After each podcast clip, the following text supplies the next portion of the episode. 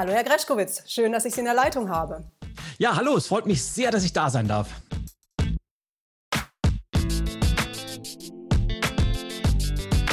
Herzlich willkommen zu Mindset First. Ich bin Sabine Lüder, Expertin für mentale Selbstführung und gemeinsam mit meinen Gästen gehe ich der Frage nach, warum unser Mindset der Schlüssel zu nachhaltiger Veränderung ist und wie wir diese mentale Kraft nutzen können, um Unternehmen erfolgreich zu entwickeln, die eigene Karriere zu gestalten und das persönliche Glück zu finden. Mein Gast ist heute Ilja Greschkowitz, internationaler Keynote-Speaker, Bestseller-Autor und Changemaker. Und für ihn ist Bewusstsein der erste Schritt, um Veränderung erfolgreich zu initiieren. Ein Bewusstsein über das, was uns wichtig ist, was uns antreibt und unserem Leben Sinn und Bedeutung verleiht.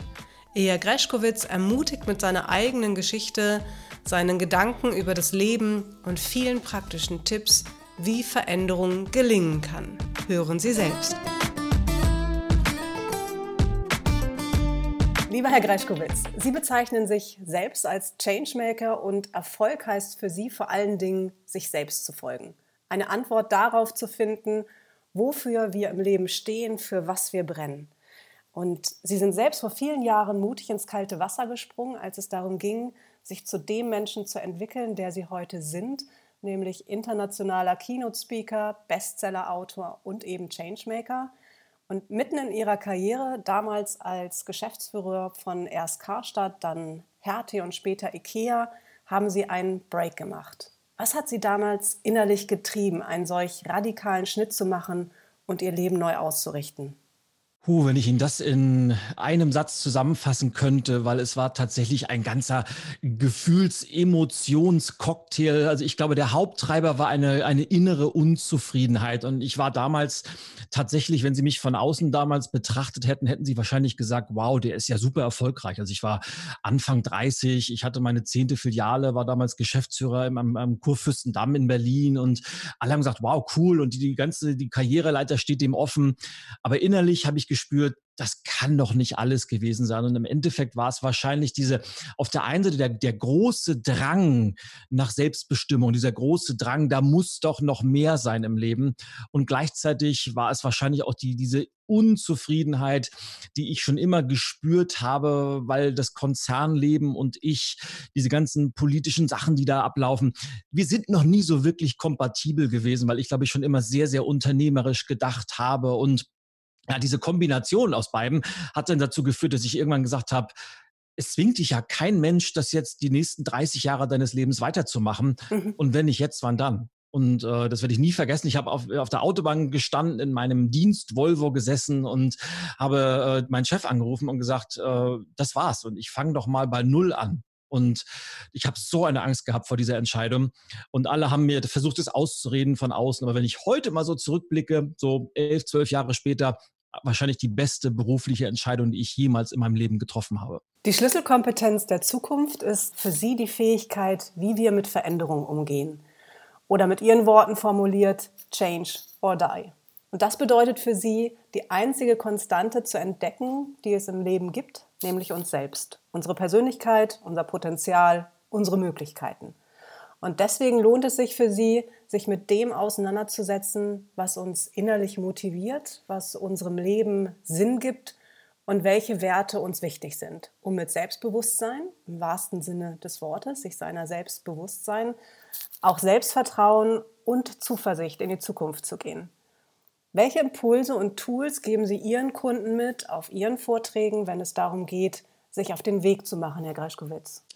Jetzt muss ich mich wirklich äh, zusammenreißen, dass wir nicht zu sehr ins Philosophieren kommen, weil das ist natürlich ein ganz, ganz spannendes Thema. Und ja, Sie haben äh, Change or Die angesprochen, diesen, diesen Satz, der durchaus etwas martialisch klingt, aber ich glaube, in der heutigen Zeit wahrer ist, als er jemals überhaupt war, weil wir haben eigentlich nur zwei Möglichkeiten. Entweder wir verändern uns selber oder wir werden irgendwann von den äußeren Umständen verändert. Und wir haben ja noch immer äh, diese Denkweise von früher, such dir einen sicheren, festen Job irgendwo in einem großen Unternehmen, dann kann dir nichts mehr passieren. Und wir merken ja besonders jetzt gerade in der, in der Corona-Zeit, dass nichts mehr wirklich sicher ist und die Welt um uns herum wandelt sich immer mehr und naja, es gibt tatsächlich so banal es auch klingen mag, diese eine Konstante, und das sind wir selber. Wir können uns verändern, wir können unsere Denkweisen verändern, wir können unsere Haltung verändern. Und es sind tatsächlich diese Soft Skills, mit denen ich sehr, sehr viel mit meinen Kunden arbeite. Und äh, ich, ich glaube, man braucht langfristig heutzutage Sinn, nicht nur im ganzen Leben, sondern man braucht Sinn in seinem Job. Man braucht Bedeutung für das, was man tut. Und das findet man vor allem raus, indem man sich mal so ein paar radikal ehrliche Fragen stellt. Und was ich eigentlich immer mache mit meinen Kunden, ist, die Werte zu definieren. Und Werte ist ein Thema, das, das liegt mir sehr, sehr am Herzen, weil die Werte ich will es mal andersrum formulieren, unser Handeln, unser Verhalten ist immer ein Spiegel der Werte, die uns wichtig sind. Und es gibt immer zwei Arten von Werten. Die einen sind die, die Menschen gerne auf ein Blatt Papier schreiben, aber sich dann ganz, ganz anders verhalten. Klassisches Beispiel, wenn man zehn Leute befragt, antworten neun immer Ehrlichkeit ist für mich ganz, ganz wichtig. Und äh, bei der erstbesten Gelegenheit kommt dann die erste Notlüge oder man sagt nicht die ganze Wahrheit. Und das heißt einfach, Ehrlichkeit ist nicht wirklich so wichtig, wie man es gerne hätte, sondern das Verhalten zeigt tatsächlich, welcher Wert ist für mich das Entscheidende. Wenn man die mal rausgefunden hat, die für sich wichtigsten Werte, diese berühmten Non-Negotiables, dann kann man anfangen, äh, sich damit zu beschäftigen, was einem wirklich wichtig ist. Und wenn man wirklich weiß, was einem wichtig ist, dann fallen auch die Entscheidungen nicht mehr schwer. Man muss nur gucken, passt das zu meinen Werten? Sind meine Werte verletzt oder nein? Und auf einmal hat man Bedeutung und dadurch kriegt man Sinn. Und wenn man Sinn hat, dann hat man auch die innere Motivation. Das heißt, es kommt ein, ein immer ein, ein, größerer Kreislauf. Und deshalb ist äh, dieses Tool der Wertearbeit eigentlich mein, mein Hauptwerkzeug, mit dem ich mit fast allen Kunden arbeite. Und welche Bedeutung spielt unser Mindset, wenn es darum geht, Veränderungen erfolgreich zu initiieren? Oder wie gelingt überhaupt ein Shift im Mindset? Mindset ist tatsächlich aus meiner Sicht, ich habe ja auch eines meiner Bücher so betitelt, Changemaker Mindset. Auf der anderen Seite ist es eines der größten Buzzwords, mit denen man sich heute auseinandersetzt. Und ich habe oft das Gefühl, in Unternehmen äh, wird einfach mal lapidar gesagt, wir müssen einfach das Mindset verändern, dann wird schon alles klappen. Aber so einfach ist es ja nicht, weil das Mindset ist ja viel, viel mehr als nur so die, die Einstellung, mit der wir durchs Leben gehen. Es ist ja die Summe aus den Werten, über die ich eben gesprochen habe, die Überzeugung, die wir mit uns rumtragen, die Erfahrungen, die wir gemacht haben, das Wissen, unsere Expertise, unsere Kompetenz, unsere Soft Skills, unsere Hard Skills. All das ist ja dieses Mindset. Und deshalb spielt das Mindset eine entscheidende Rolle, weil es eben nicht nur sagt, was wir tun, sondern vor allem beschreibt, wie wir die Dinge tun, die wir tun und vor allem warum und wofür wir sie tun. Und das ist in der heutigen Zeit sehr, sehr entscheidend. Und wie gelingt es, ein Shift im Mindset hinzubekommen? Reflexion spielt eine ganz, ganz wichtige Rolle und sich selbst mutige Fragen zu stellen und diese vor allem sehr ehrlich, vielleicht radikal ehrlich zu beantworten, nämlich wie sieht mein aktuelles Mindset aus? Und ist das so, wie ich das gerne hätte? Oder gibt es so ein paar Stellschrauben, die ich äh, eventuell mal betätigen müsste, um da hinzukommen, wo ich gerne hinkommen möchte? Es hilft vor allem jeden Tag an seinem eigenen Mindset zu arbeiten, sich Fragen zu stellen, Dinge bewusst in den Alltag einzubauen. Wie entscheide ich? Wie sind meine Denkmuster? Wie verhalte ich mich in bestimmten Situationen? Wie kommuniziere ich? Wie wirke ich als Führungskraft? Und je bewusster ich das einbaue, desto leichter fällt es mir, Stärken und Schwächen rauszufiltern und dann entsprechende Veränderungen vorzunehmen. Bewusstheit ist für Sie ja sowieso der Schlüssel zur Veränderung. Mhm. Was uns nicht bewusst ist, können wir auch nicht ändern. Und Sie haben ein ganz eigenes Modell entwickelt, nämlich den Change Loop. Der funktioniert sowohl im unternehmerischen Kontext als auch im persönlichen, um Veränderungen erfolgreich zu meistern. Und dieser Change Loop basiert auf vier Faktoren, nämlich die benannte Bewusstheit, Antrieb, Strategie und Handeln. Wie setzen Sie diesen Loop, Change Loop äh, bei Ihren Kunden ein und was können wir uns und wie können wir uns diesen Prozess vorstellen, wenn Sie mit diesem Change Loop arbeiten, Herr Greschkowitz? In der Tat ist das äh, ein, ein sehr visuell veranschaulicht der Prozess. Man macht eine Ausgangsanalyse, wo stehen wir heute? Man überlegt sich, wo wollen wir hin oder wo ich, wo will ich als Person hin oder wo wollen wir als Team hin, wo wollen wir als Unternehmen hin? Und dann überlegen wir uns, wie kommen wir am besten dahin? Aber wenn man nicht genau weiß, wo stehen wir heute und wo wollen wir hin, dann bringt das Ganze nichts. Und es startet immer mit diesem Thema Bewusstheit. Und da reite ich in der Tat sehr, sehr stark drauf rum. Ich stelle manchmal auch wirklich kritische Fragen, aber es ist wichtig, weil so, so viele Dinge, die wir tun, und ich habe eben von Kommunikation gesprochen, ich habe von Entscheidungsstrategien gesprochen, von Denkmustern.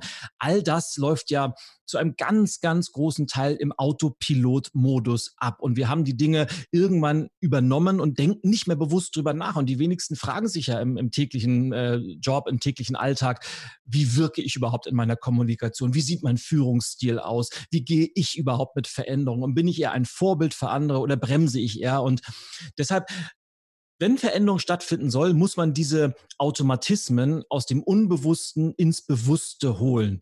Und wenn sie uns bewusst sind, dann können wir anfangen, das Ganze zu verändern. Und zwar so lange, bis es irgendwann wieder ein neues unbewusstes Muster geworden ist. Und was sich jetzt so einfach anhört, das ist durchaus ein sehr, sehr längerer Prozess. Das kann Wochen, manchmal sogar Monate dauern, bis man eine alte Verhaltensweise oder eine Entscheidungsstrategie verändert hat. Aber mit dieser Bewusstheit geht es los, nämlich eben nicht mehr mit Scheuklappen und ohne rechts und links zu gucken, durch das Leben zu gehen, sondern sehr, sehr bewusst die Dinge wahrzunehmen, sehr achtsam mit sich selbst und anderen umzugehen und dann die Dinge zu verändern. Das zweite ist der Antrieb, der ist ganz, ganz entscheidend, weil man kann eben Veränderungen nicht anweisen. Und das versuchen ja ganz, ganz viele Unternehmen heute auch immer noch, dass sie versuchen, die bestehenden Menschen zu verändern und mit den unterschiedlichsten Methoden, diese klassischen alten Motivationstechniken, äh, Zuckerbrot und Peitsche und Boni und was es nicht alles gibt. Und das wirkt natürlich kurzfristig immer, aber langfristig funktioniert das Ganze nicht. Und wir haben vorhin über Werte gesprochen, wir haben über das Thema Mindset gesprochen.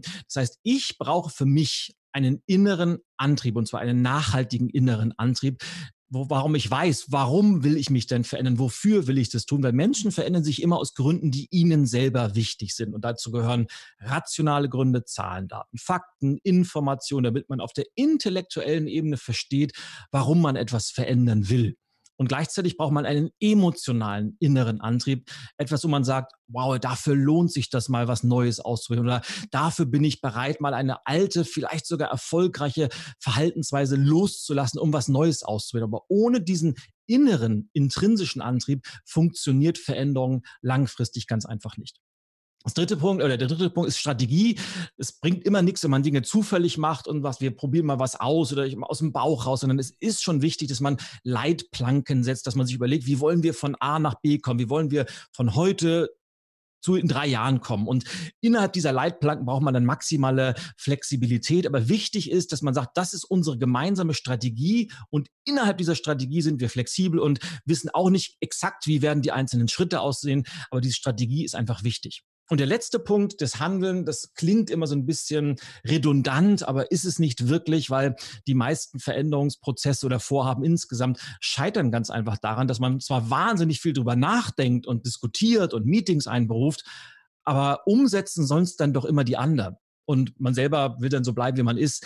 Deshalb ist das Handeln so wahnsinnig entscheidend. Deshalb äh, lege ich auch immer so viel Wert darauf und deshalb äh, piekse ich meine Kunden auch immer wieder, dass sie sich wirklich dieses Thema Umsetzungskompetenz und gemeinsam in kleinen Schritten Richtung Zukunft zu gehen, auf die Fahne schreiben, weil wie das oft so ist bei Gewohnheiten, Teams, die jeden Tag ein bisschen machen, sind viel, viel erfolgreicher als diejenigen, die einmal im Vierteljahr einen ganzen Tag machen oder sich ein Wochenende einschließen, weil Konsistenz schlägt am Ende die einmaligen Sachen. Der größte Erfolgsfaktor in Zeiten der Veränderung, davon sind Sie überzeugt, ist für Sie die Persönlichkeit, unsere Persönlichkeit. Was ist Ihr Appell an uns da draußen, an unsere Zuhörer? Bin mir nicht sicher, ob ob, ob Appelle überhaupt was bringen, weil ich habe ja eben gesagt, Menschen verändern sich niemals aufgrund von Appellen oder Wünschen anderer Menschen, sondern die verändern sich weil sie was wollen oder weil sie was nicht wollen. Deshalb würde ich vielleicht eher einen Wunsch aussprechen, dass die Menschen anfangen, sich ihrer Persönlichkeit bewusst zu werden. Wie, wie ticken sie selber?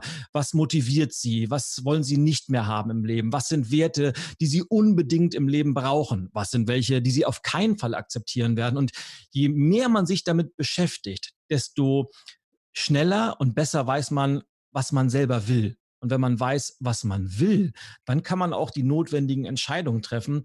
Und da hängt dann auch wieder ganz, ganz am Ende diese, diese, dieser große Begriff Zufriedenheit oder vielleicht auch Dankbarkeit hinter, weil dann können wir uns ein, ein Leben gestalten, wo wir abends nach Hause kommen und zufrieden sind, wo wir abends nach Hause kommen und, und Glück verspüren, wo wir sagen, wow, ich bin dankbar, dass ich das tun kann, was ich tun kann. Aber das funktioniert eben nur, wenn man sich diese Fragen stellt und wenn man sich ja auch sich selbst, Sie haben das vorhin sehr, sehr gut gesagt, Frau Lüder, wenn man sich selbst bewusst ist und wenn man weiß, wie man selber funktioniert.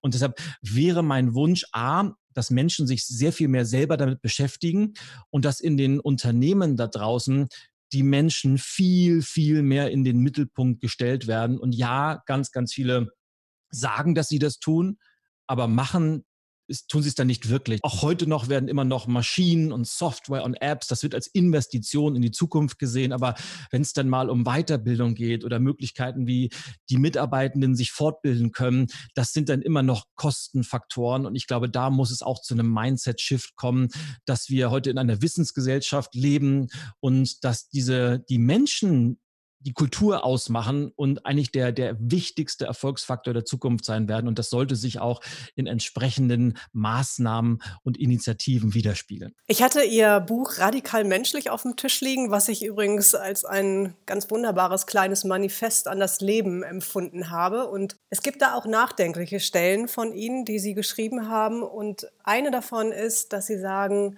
dass wir das Leben mit mehr Achtsamkeit, Wertschätzung und Dankbarkeit ehren sollten. Und es gibt dann ein kleines Plädoyer von Ihnen, quasi ein Wunschzettel, wo Sie auflisten, von was es zukünftig weniger bzw. mehr geben sollte. Und ich lese es einmal vor, weil es so schön ist.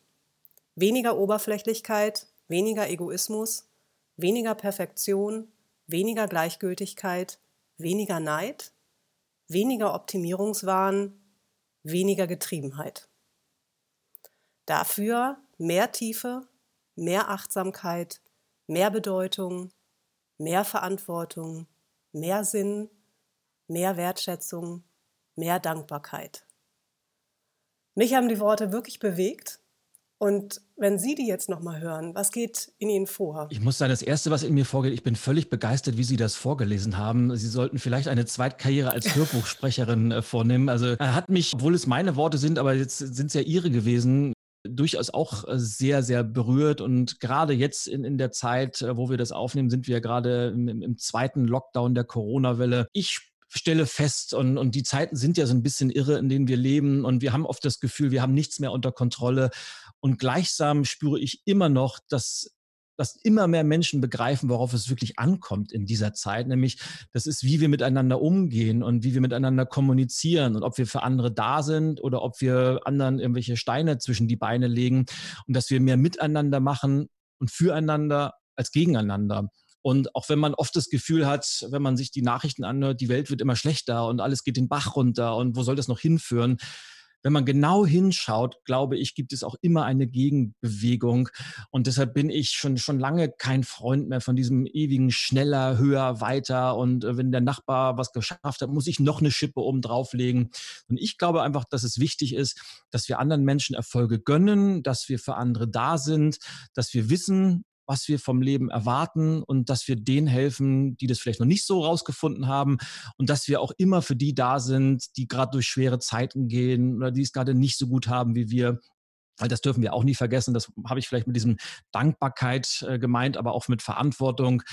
Weil trotz allen Krisen, die wir gerade haben, haben wir in, in Deutschland immer noch ein paradiesisches Leben. Also wer, wer viel um die Welt reist und mal in irgendwelchen äh, Townships sich umschaut oder in, in, in Favelas in Südamerika rumläuft, der weiß, dass da nicht mal äh, Strom und Wasser selbstverständlich ist und die Leute einen einzigen Gedanken haben, wie kriegen wir heute Abend was äh, zu essen auf den Tisch. Und wenn man sich über, über sowas ein bisschen nachdenkt, dann setzt das viel in Perspektive. Und deshalb, wenn ein Hörer oder eine Hörerin jetzt gesagt hat, ja, die Idee finde ich ganz cool und ich versuche das mehr in meinen Alltag einzubauen, das wird mich total happy machen. Das waren schöne Abschlussworte zu unserem Gespräch. Haben Sie Dank, dass Sie sich die Zeit dafür genommen haben. Danke für die spannenden Einblicke. Danke, dass Sie bei mir zu Gast waren und Ihnen alles Gute. Ja, ich danke ebenso und die Freude war ganz auf meiner Seite. Vielen, vielen Dank. Wenn Sie mehr über Ilja Greschkowitz und seine Arbeit erfahren möchten, gehen Sie einfach auf seine Website greschkowitz.de. Wir verlinken diesen Hinweis nochmal. Der Name ist ja nicht so ganz einfach zu schreiben, deswegen können Sie dann einfach draufklicken auf die Show Notes und sind dann auf seiner Homepage. Ich wünsche Ihnen, ich wünsche uns allen eine erfolgreiche Woche.